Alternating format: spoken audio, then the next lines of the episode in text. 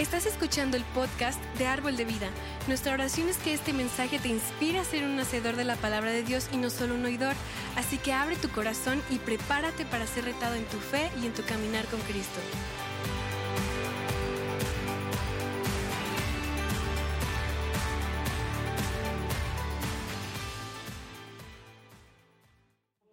Ah, estamos concluyendo nuestra serie de, de hoy. ¿no? Estamos en la semana número 9 de la serie que se basa en el, más o menos el preámbulo o las primeras declaraciones introductorias del Sermón de Monte, que se llaman las bienaventuranzas. Y el Sermón de Monte, lo que hemos aprendido, fue el más famoso, más grande sermón jamás dado por el mismo Jesús. Abarca más de tres capítulos, Mateo 5, 6 y 7. Si recuerdas, léelo cuando tienes tiempo. Pero comienza con estas nuevas declaraciones muy contraculturales y transformadoras que tienen el poder de cambiar nuestra vida radicalmente. Y honestamente, ni siquiera puedes hacer el resto del sermón de monte hasta que Dios haya comenzado su obra dentro de nosotros a través de estos nueve principios que, estamos estudiando. Y lo que hemos visto en todos ellos es que todos comienzan con la palabra bienaventurados, ¿verdad? ¿Recuerdas? Bienaventurados los, etcétera, etcétera. Que, en el texto uh, bienaventurados, depende de la traducción que está leyendo, bienaventurados, dichosos, benditos, lo que sea. Que en el texto original del Nuevo Testamento, en el griego, significa eres feliz, fel- feliz o gozo. Y esto está hablando más o menos no de la felicidad ah, del mundo, está hablando de una bendición o satisfacción interna que no puedes encontrar en ningún otro lado, solamente con Dios, solamente por vivir la manera que las bienaventuranzas están enseñando. Entonces, significa más o menos un gozo sobrenatural, felicidad sobrenatural. Y no es un gozo circunstancial que está basado en las eh, circunstancias externas, sino un verdadero cambio dentro de, de ti que te permite vi- vivir la vida que Jesús siempre quiso que vivamos. Y luego todos tienen una promesa. Cada bienaventuranza tiene una promesa, lo cual me encanta, porque más o menos eso muestra el potencial que todavía hay para servir a Dios. En otras palabras, aún no has conseguido todo en el Señor. Todavía tiene más para ti. ¿Y cuántos quieren todo lo que Dios tiene para ti? ¿Ya? La mitad, los otros, ah, no me importa. Y quiero lo menos. Y así la mayoría, algo, algo que tiene que entender, no sé si ustedes han escuchado ah, enseñanzas acerca de las bienaventurados, pero eh, muchos eruditos bíblicos creen que hay solamente ocho bienaventuranzas. Ah, yo creo que hay nueve, porque las dos, las dos últimas ah, bienaventuranzas hablan de diferentes formas de persecución. Entonces, y así la mayoría de los eruditos bíblicos los combinan como unas- uno solo. Muchos dicen que no hay ocho, porque las últimas dos son como más o menos hablando de persecución, pero son muy diferentes, no clasifican como separados. Pero yo creo que son dos formas de persecución completamente diferentes, opuestas entre sí, que requieren una respuesta diferente una manera de res- responder diferente. Entonces, la semana pasada Santiago dio un mensaje increíble hablando de bienaventurados los que padecen persecución por causa de la justicia, porque de ellos es el reino de los cielos. Recuerda, la semana pasada, ¿ya? Entonces, habló, él habló sobre cómo la cultura está cambiando rápidamente y cómo nosotros tenemos como creyentes. ¿Cuántos creyentes tenemos aquí este, eh, hoy, esta tarde? Ya la mitad, los otros.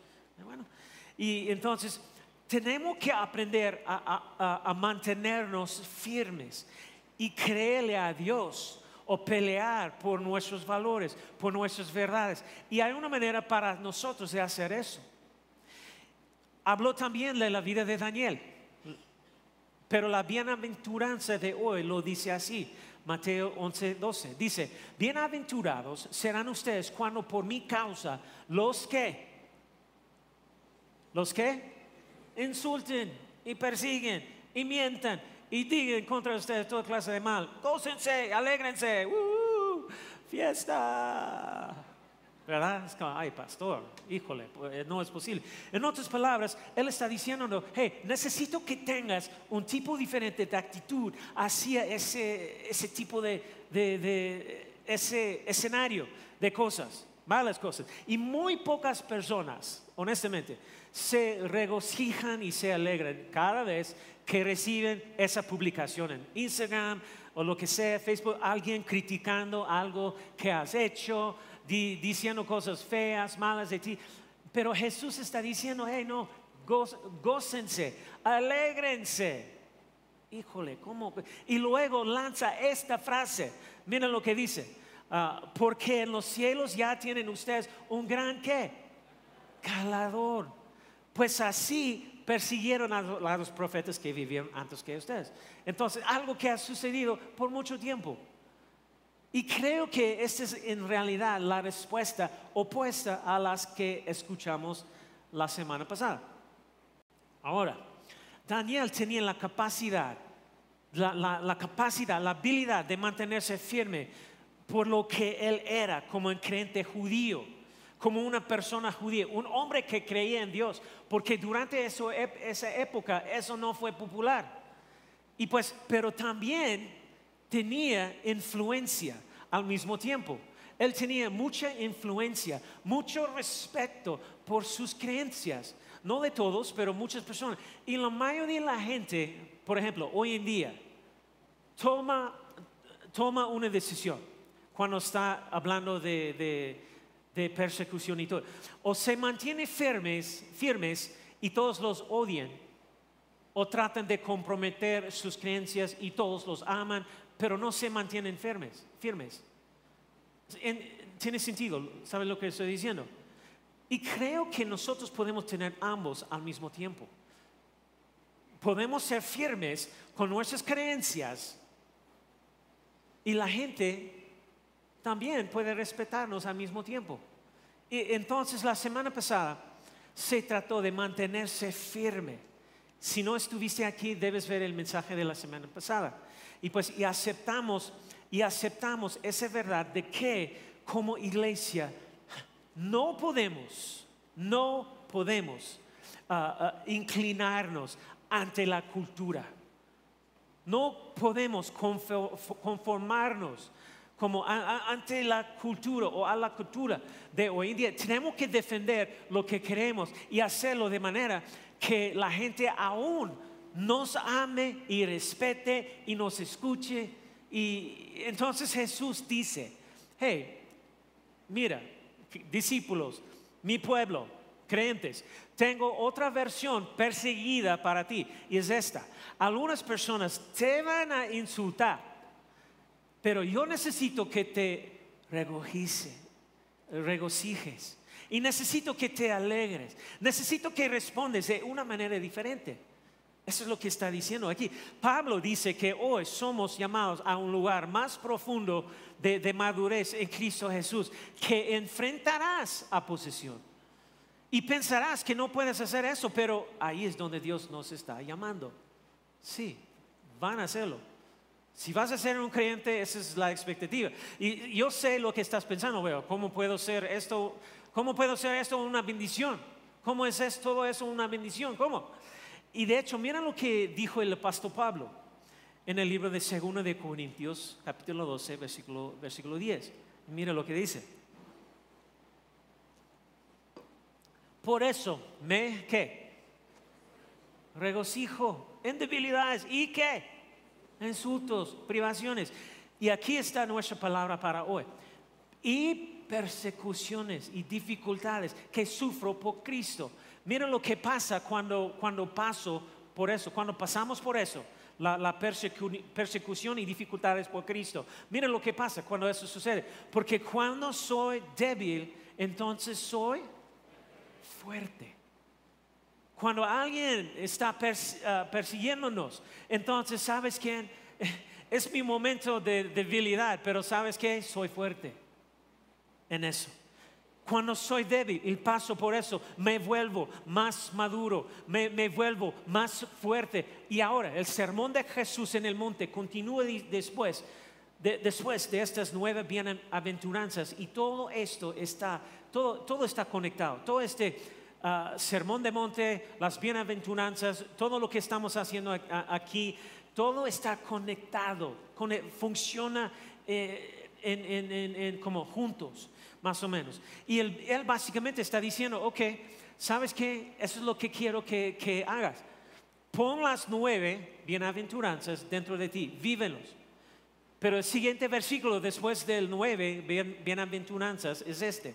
Después de haberlos puesto dentro de ti, los nueve, ahora Mateo 5, 13 a 16, dice, después de eso, los nueve bienaventuranzas dentro de ti, caminando, viviendo las bienaventuranzas, después eso es lo que va a suceder. Ahora, ustedes son la sal de la tierra. ¿Están aquí? Cuando tu vida refleja, es- es- es- e- e- e- ejemplifica las nuevas bienaventuranzas, ah, ¿sabes qué? Ustedes ahora son la sal de la tierra. Ahora puedes ir y hacer que las cosas sepan mejor. Pero no puedes hacer que las cosas sepan mejor hasta que tengas estas nuevas, nuevas ah, cualidades dentro de ti, bienaventuranzas, todo lo que hemos estado estudiando las últimas nueve semanas. Y mira, también lo que sucede, ustedes son la luz del mundo. De la misma manera que la luz de ustedes alumbre delante de todos. Mira, esta es la esperanza de las bienaventuranzas. Que la iglesia se parezca tanto a Jesús. ¿Verdad? ¿Están conmigo? Para que, mira lo que dice, para que todos vean sus buenas qué?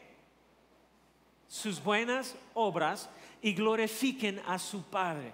Y más o menos, eso es lo que va a pasar.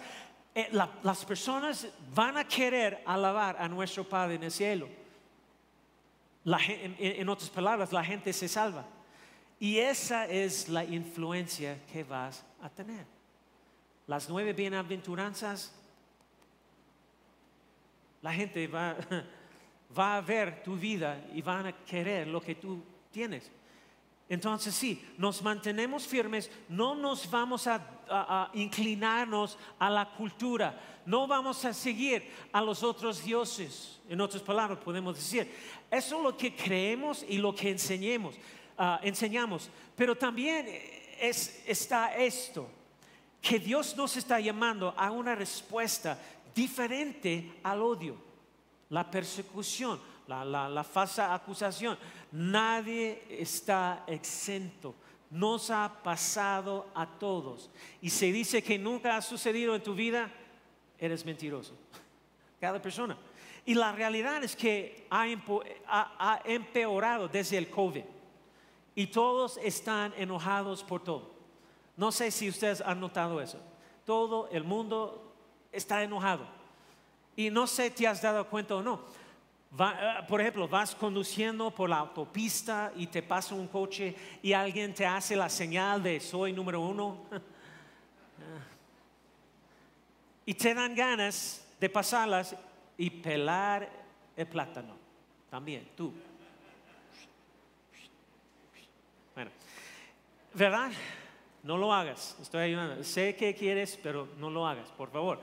Y Jesús dijo, Mateo 24:10, Él nos dice, Él está diciendo, en aquel tiempo muchas tropezarán y unos a otros se tra- traición- traicionarán y odiarán. Me gusta la traducción en inglés porque yo creo que explica mejor. Dice, y entonces muchos se ofenderán y unos a otros se traicionarán y odiarán. Lucas lo dice así, les dijo a sus discípulos, esa es la traducción al inglés también, ah, dice mejor ese versículo. Dice, entonces dijo a los discípulos, es imposible que no vengan qué? Ofensas. Es imposible. En otras palabras, es imposible que pases por la vida sin la oportunidad de ofenderte. Ay, bueno, pastor, ¿qué hay de malo de, en eso? Bueno, Proverbios dice una, una persona ofendida, miren lo que dice. Proverbios 18, 19 dice, el hermano ofendido es más impenetrable que una ciudad amurallada. Es como, es como, ay, ¿sabes qué? Ahora que estoy ofendido, vete, olvídate de ti. Habla en la mano. Entonces, cada vez que construyes un muro alrededor de tu corazón, lo construyes alrededor de la capacidad de Dios para tocar tu corazón también. Él no puede, Él no puede alcanzarte. Y ahora tenemos una generación de personas ofendidas, ah, todos están ofendidos y ahora muy pocas personas pueden ser tocados por otros y por Dios. Te has convertido en una puerta con barrotes como una ciudadela y eso no es bueno, no es bueno, no va a ayudarte. Pero mira lo que dice otra vez, es más impenetrable que una ciudad amurallada persisten más los pleitos entre hermanos que los cerrojos de una fortaleza. Entonces, ¿qué hacemos al respecto? ¿Qué hacemos? Bueno, yo quiero darte cuatro principios y cada uno de esos es, es desafiante. Son completamente contraculturales, en contra de nuestra naturaleza humana. Nada dentro de ti querrá ser ninguno de ellos. Y, todos ellos cambiarán tu vida y cambiarán tu, mundo. Y experimentarás verdaderamente marcarios. Recuerdas durante esta serie hemos hablado de esta palabra griega marcarios, que significa la verdadera felicidad, gozo, serás luz, sal, la gente alabará a tu Dios en el cielo. ¿Y cuántos están listos para eso, tener ese tipo de influencia? ¿Alguien? Yo. Nuestra respuesta a los insultos, acusaciones, es número uno, que tenemos que entender que tenemos que elegir pasar por alto la que ofensa. Oh, pastor, estaba contigo hasta ahora. Hijo Proverbios capítulo 10 lo dice de esta manera. Mira lo que dice. El amor pasa por alto los males que hacen los demás. El amor. El amor. Está, bromeando, pastor. Eso es lo que dice la Biblia. De hecho, en Proverbios 12, mira lo que dice. 12, 16 dice, el necio muestra enseguida su enojo y nosotros sabemos eso, es, muy obvio todo el tiempo. Cuando alguien está enojado, lo que sea, todo el, el necio, todo el mundo sabe. Porque un tonto cuando está enojado, todo el mundo lo sabe, puedes verlo, puedes sentirlo, hacen que toda la, la habitación huela con esa cosa. Pero mira lo que dice, pero el prudente pasa por alto el insulto. Las personas sabias miran un insulto o, persecución, lo que sea, y toman una decisión diferente. Eligen ignorar el insulto, ataque, mentira, lo que sea. Proverbios 19 dice, 19, 11, dice, el buen juicio hace el hombre paciente. Entonces, te, te hicieron algo y tú decidiste, ah, ¿sabes qué? No voy a responder, responder como todo el mundo quiere que responda, voy a dar un paso atrás, tomar un, respiro, ser más reflexivo, lo que sea, porque miren lo que dice, su gloria es pasar por alto la ofensa. En otras palabras, esto es bueno para ti. Haces esto por ti, ¿verdad? No, no, no por la otra persona, porque es, es por ti. Hablamos de esto a menudo, pero esto no significa que estuvo que, lo, eh, estuvo bien lo que hicieron. Esto es estrictamente para tu beneficio, para que puedas tener un corazón limpio, un corazón recto ante Dios. lo que hemos ya, lo que ya hemos hablado durante esta serie, de corazón limpio. Queremos que Dios pueda alcanzar nuestro corazón y para que, para que Él pueda ah, alcanzarnos, para darnos la, bendición y su bendición. Uno, de mis pastores favoritos cuenta esta historia sobre un, director general o, CEO muy exitoso de una gran empresa. Y le pregunta el tipo cuál es su política cuando los medios de comunicación las noticias y todo, van en, tu contra y cuentan una historia negativa, está atacando tu compañía, lo que sea. Este exitoso CEO le habla de esta política de un principio que se encuentra en una vieja película. Ahora, no sé cuántas personas han visto esa película. Yo soy producto de las ochentas, eso fue mi época como adolescente, no sé quién más. ¿Alguien más de los ochentas? ¿Tú, uh, fuiste adolescente durante los ochentas? Mi gente, estoy contigo. Entonces, uh, uh, bueno, y la película eh, es una película de 1983 llamada Juegos de Guerra, War Games. No sé si alguien ha escuchado esta película. Ah, Matthew Broderick, Broderick fue el actor principal. Es muy buena la película, necesita verlo, todavía está bueno hoy en día. Y, y, entonces la computadora está muy viejo, voy a avisarte ahorita, es como, no como hoy. Pero bueno, se trata de este adolescente que en su casa usa su computadora para hackear los sistemas militares de defensas de los Estados Unidos.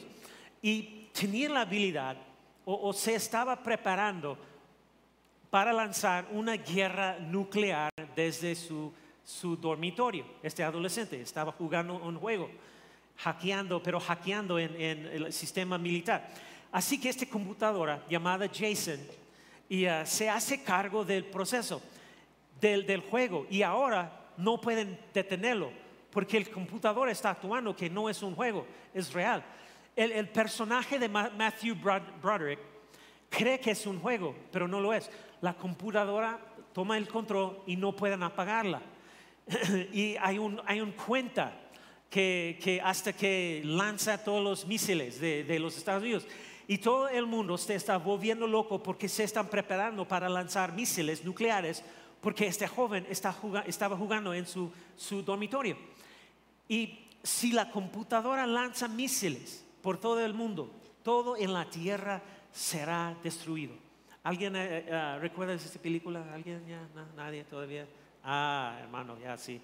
Y entonces lo que decidieron hacer fue crear simulaciones de cuáles serían los resultados si sucediera.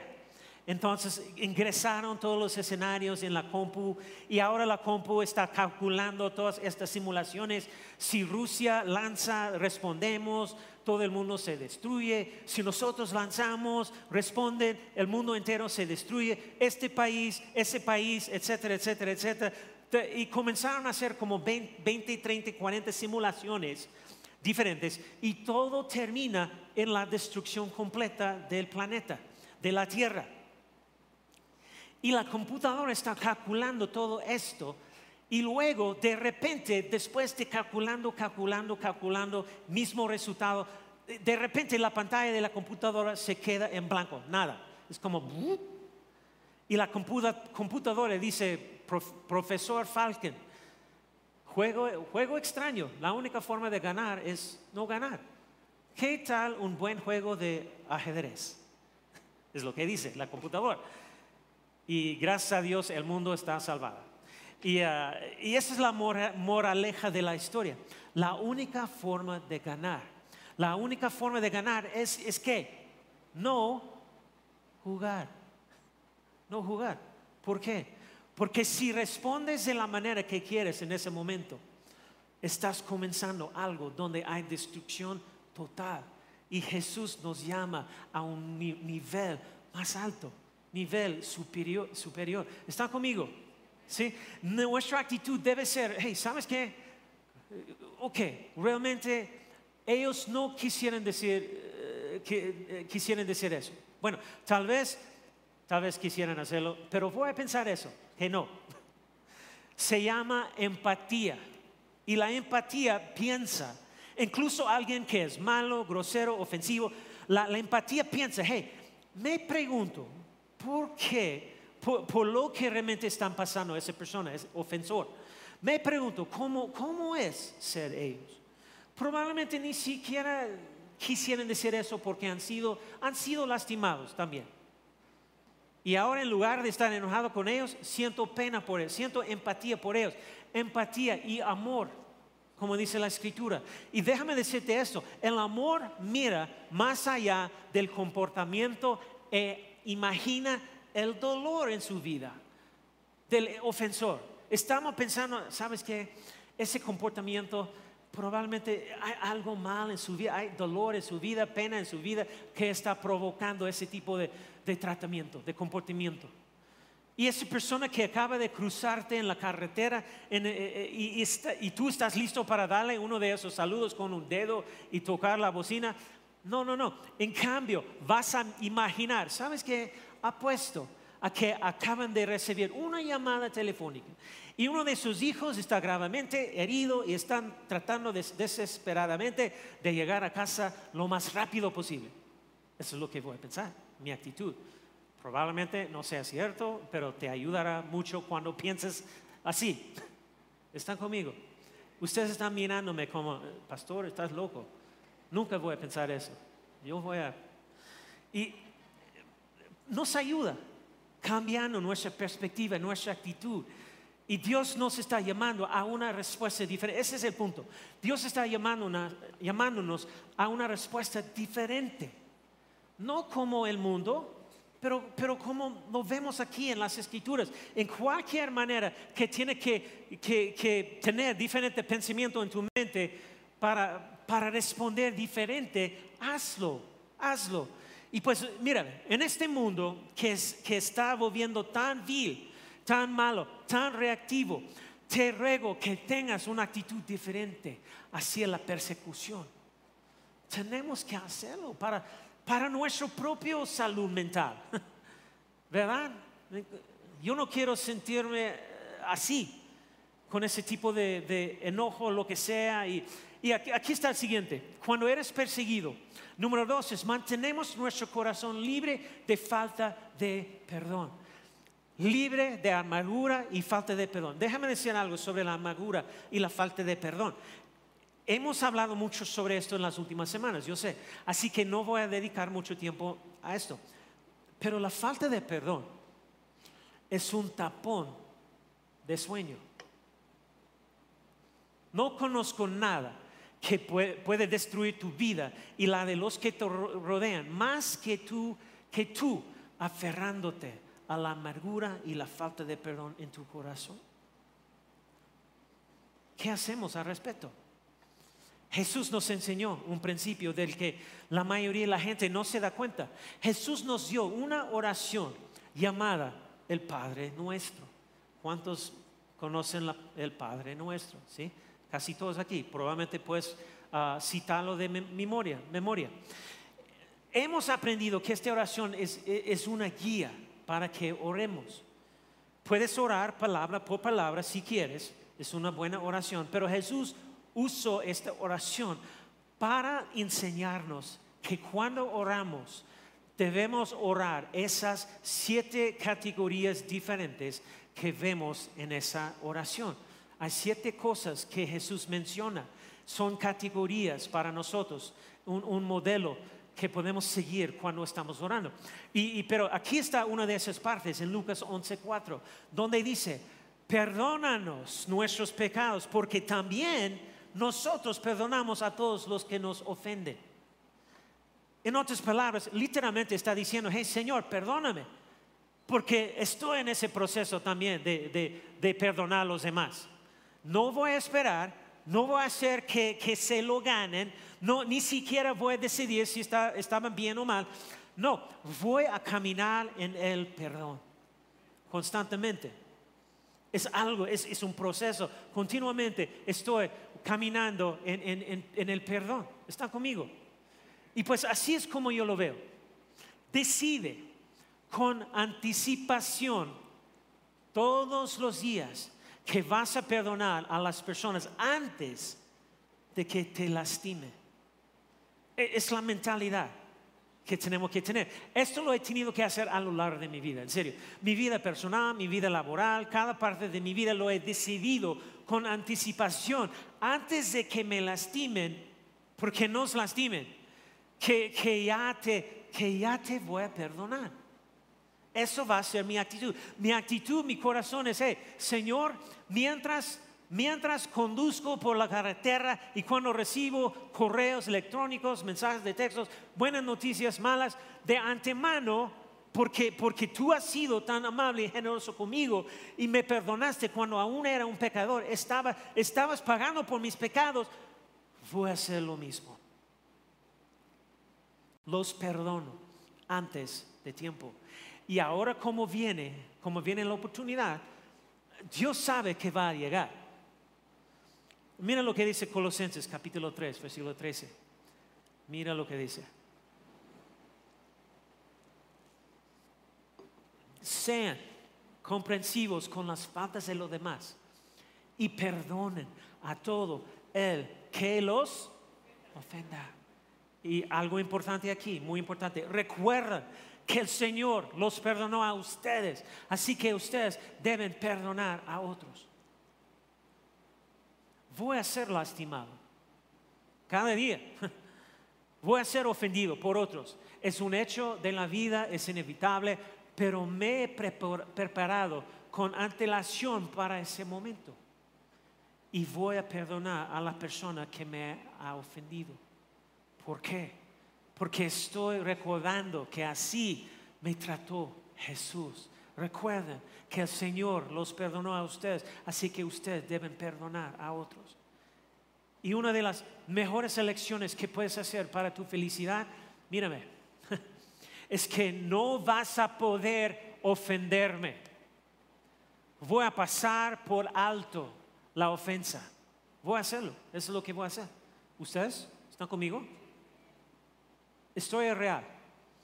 Había un sobreviviente del holocausto y misionera muy famosa, se llama, ah, una mujer se llama Corrie ten Boom, su nombre. Ella estaba predicando en Alemania, donde compartía un mensaje sobre el perdón de Cristo Jesús. Y una noche, después de dar su mensaje, se le acercó un hombre que se identificó como un ex guardia nazi del, campo de concentración de Ravensbrück, donde había estado retenida y donde había muerto su, su hermana, Betsy. Cuando Corey vio el rostro del hombre, lo reconoció como uno de los guardias más crueles y venga- vengativos del campamento. Y él extendió la mano y le dijo, qué buen mensaje, Fraulein.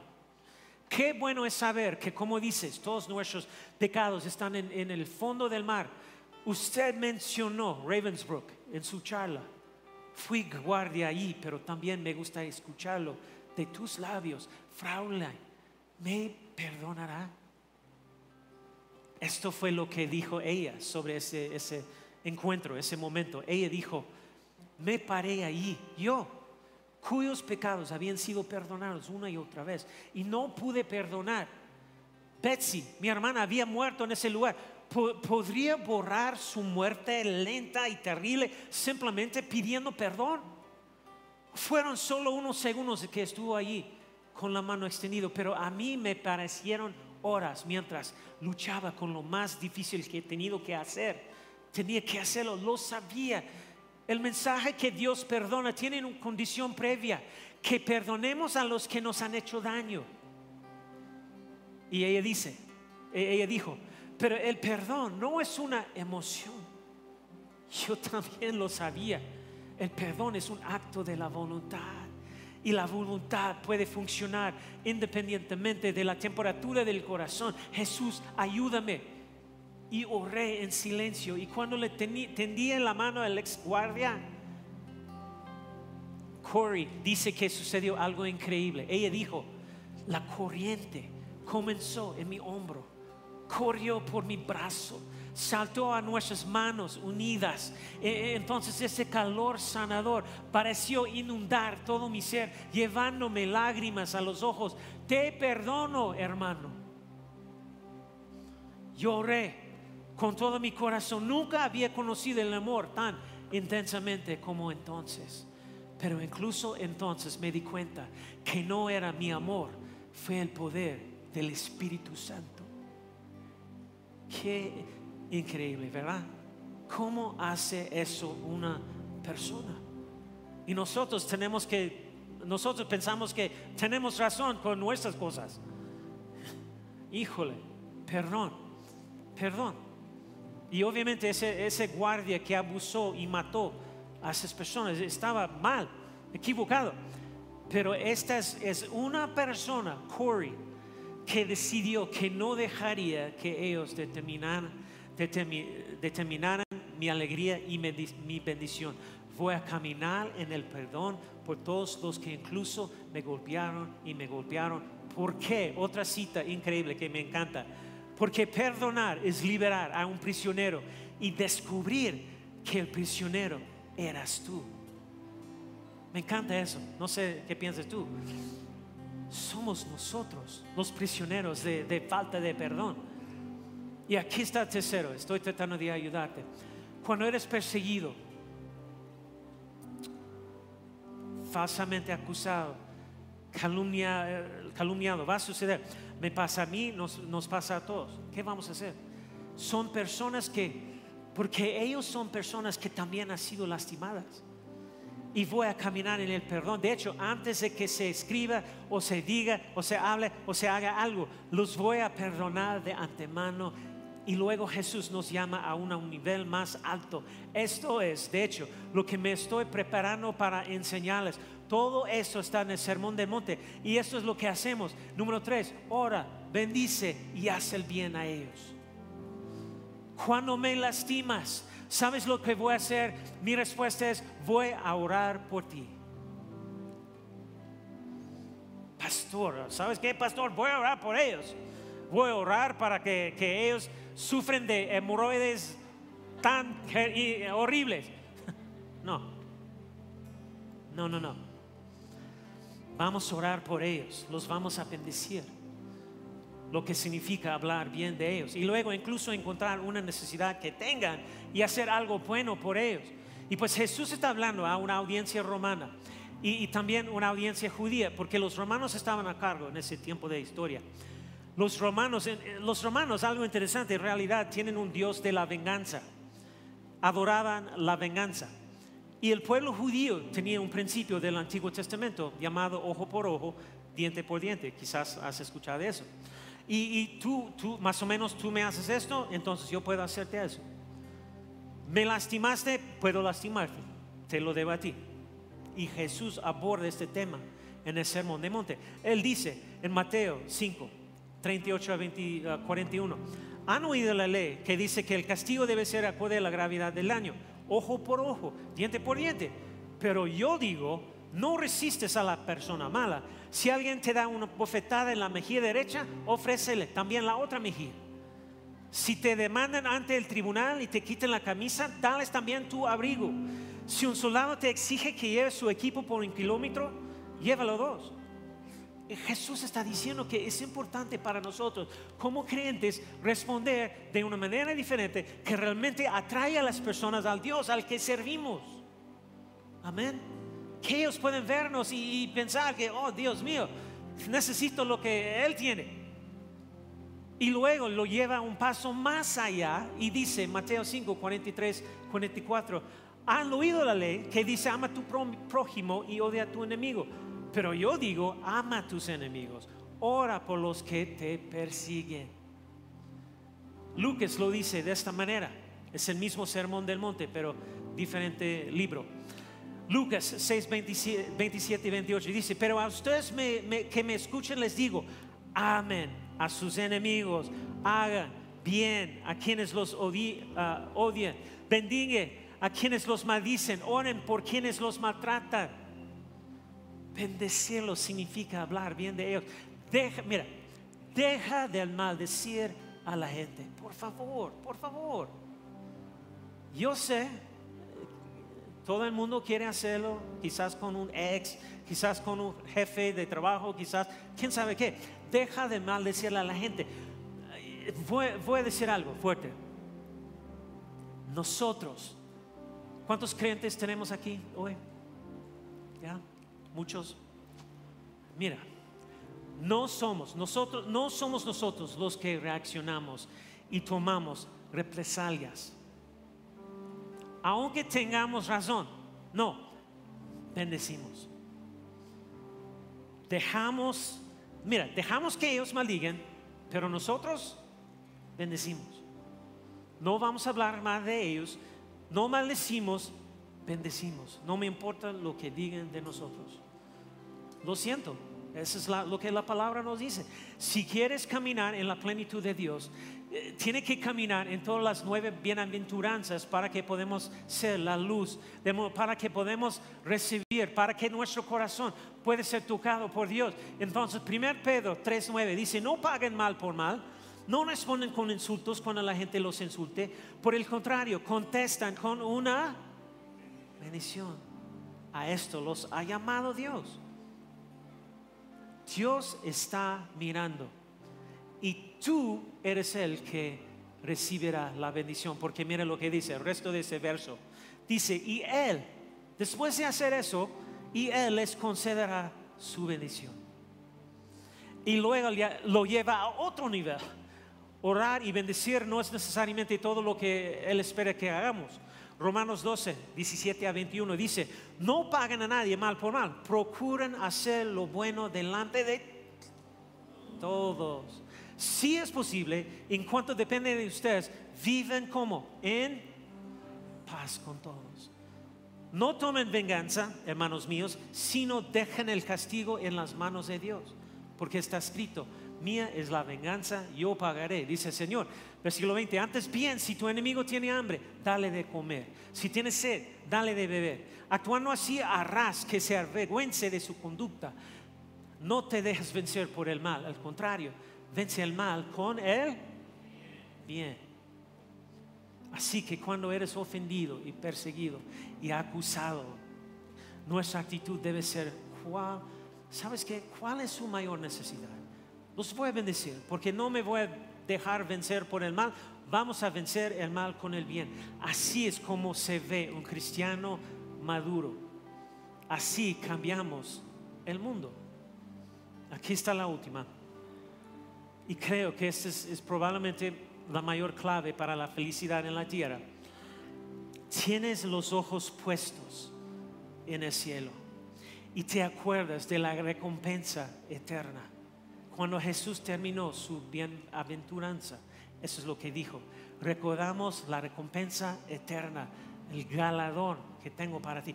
Bienaventurados serán ustedes cuando por mi causa los insulten, persiguen, mientan, digan contra ustedes toda clase de mal. Gócense, alégrense, porque en los cielos ya tienen ustedes un gran galardón. ¿Qué estaba tratando de decir? Él está diciendo que las personas exitosas, no están poniendo todos sus esfuerzos aquí en la tierra. Están satisfechos con tener una, una gratificación retrasada. Así que cuando se paran ante Dios y, y lo escuchan decir, bien hecho, eso vale más que cualquier cosa que este mundo puede ofrecer. Y muchas personas están viviendo por este, esta tierra este era el secreto de Pablo. Pablo es alguien que tiene la autoridad moral para abordar esto porque lo vivió. Aparte de Jesús, él fue brutalizado horriblemente. Él escribió sobre eso en 2 Corintios 11, si quieres leerlo. Más o menos es una lista. Los 39 latigazos, los azotes que recibió Jesús, que casi matan a Jesús. Pablo lo recibe cinco veces. Naufragó lo mordió un serpiente, lo golpearon con varas, lo encarcelaron, lo apedrearon. Tuvo una vida dura. Y dice, él está diciendo como, cosas como esta, según Corintios 4, 8, 9. Nos vemos atribulados en todo, pero no abatidos. Perplejos, pero no desesperados. Perseguidos, pero no abandonados. Derribados, pero no destruidos. Él puede decir algo así. Bueno, me gustaría saber ese secreto. ¿Cómo puede tener todas esas cosas malas al mismo tiempo y pensar así todavía? Así es como, segundo de Corintios 4, versículo 17 y 18 dice, pues los sufrimientos ligeros y efímeros que ahora padecemos producen una gloria eterna.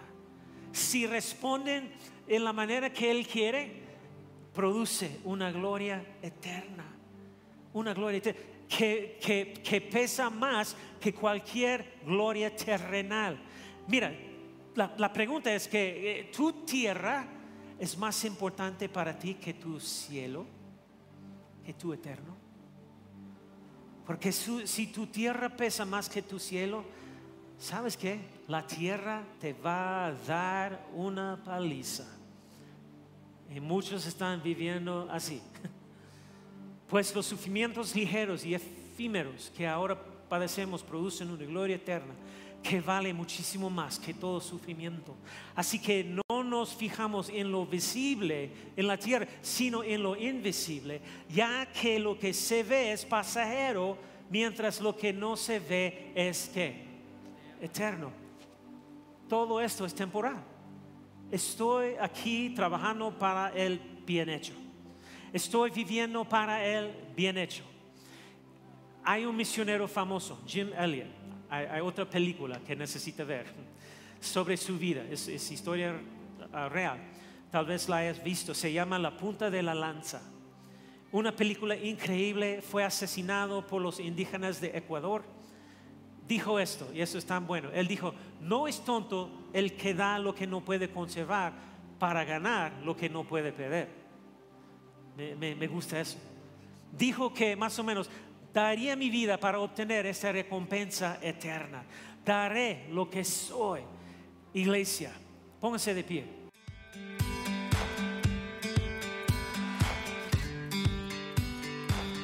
Esperamos que hayas disfrutado de esta palabra. Puedes encontrar más mensajes e información sobre nuestra iglesia en www.arboldevidaleon.com. Queremos invitarte a que nos visites en Boulevard San Juan Bosco 3026, Colonia Cañada del Refugio, o vernos en nuestra página de Facebook Iglesia Árbol de Vida. Una vez más, gracias por escucharnos.